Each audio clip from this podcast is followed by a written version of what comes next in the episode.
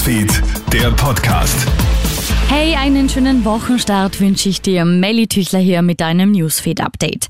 Vier Milliarden TV-Zuseher, Staatsoberhäupter und Spitzenpolitiker aus aller Welt vor Ort. London ist im absoluten Ausnahmezustand. Heute findet das Staatsbegräbnis von Queen Elizabeth II. statt. Es ist laut Experten das mit Abstand größte internationale Event seit Jahrzehnten. Dementsprechend müssen auch die Sicherheitsvorkehrungen in der Stadt auf ein neues Level gehoben werden.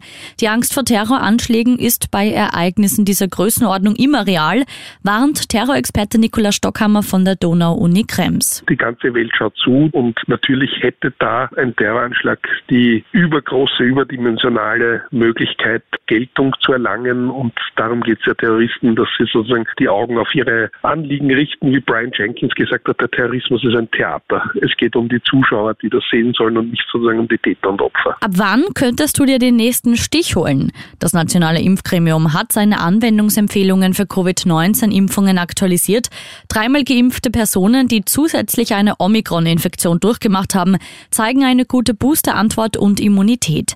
Vor allem die unter 60-Jährigen können unter solchen Voraussetzungen die Auffrischung vorerst aufschieben.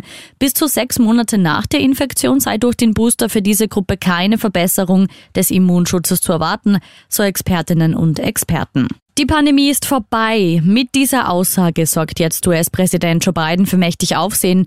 Biden hat jetzt in einem TV-Interview erklärt, dass es nach wie vor ein Problem mit Corona gibt. Die Pandemie sei aber vorbei, niemand trage Maske, trotzdem seien alle in ziemlich guter Verfassung.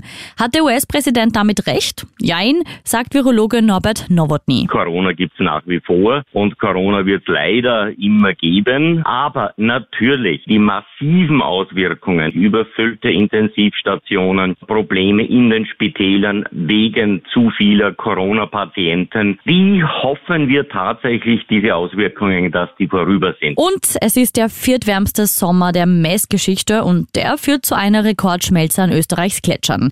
Die Sommer 2003, 2015 und 2019 waren zwar noch etwas wärmer, auf den Gletschern aber führt die geringe Schneemenge aus dem Winter zu einer extrem langen Schmelzperiode. Erste Messungen nach dem Sommer aus Österreich und der Schweiz zeigen, dass die Schmelze seit Aufzeichnungsbeginn noch nie so schnell war. Krone Hits, Newsfeed, der Podcast.